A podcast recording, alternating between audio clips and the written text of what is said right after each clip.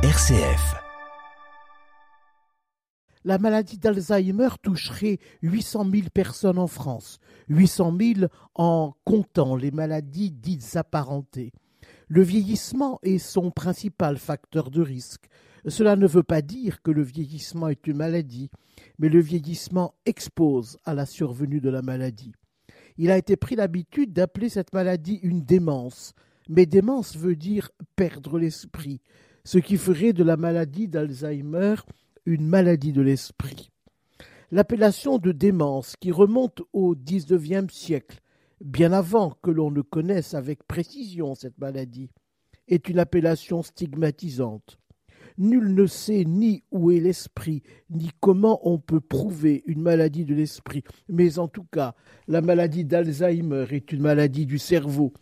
Elle nous introduit dans le mystère même du cerveau humain, ce cerveau de chair sans lequel notre corps de chair, notre être de chair, ne pourrait parler, ne pourrait se souvenir, ne pourrait agir dans le monde, ne pourrait reconnaître le monde.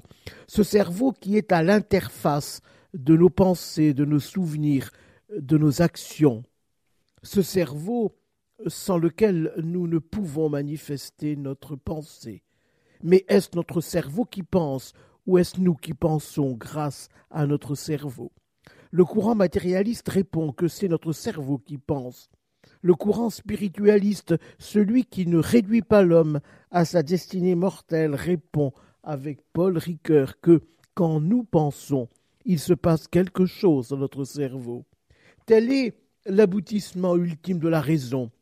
Laissé au domaine de la métaphysique ou de la foi, la question de savoir si le cerveau est à la fois le piano et le pianiste, ce que revendique le courant matérialiste, ou si le cerveau est le piano, mais que demeure le mystère du pianiste. Et ce mystère culmine dans la maladie d'Alzheimer. Et ce mystère invite à aller au-delà de cette tension métaphysique pour affirmer avec force que, quel que soit le délabrement du cerveau, la personne demeure.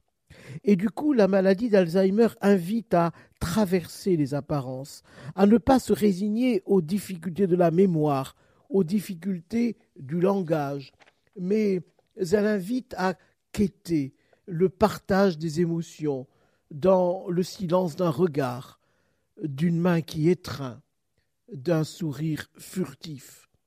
La maladie d'Alzheimer demande un acte de foi ou un pari sur le caractère irréductible de la personne humaine, tant que la vie demeure. Mais il s'agit, au fond, avant d'être un acte de foi, avant d'être un pari, il s'agit au fond d'une nécessité éthique, c'est-à-dire de la prise en compte d'une humanité solidaire.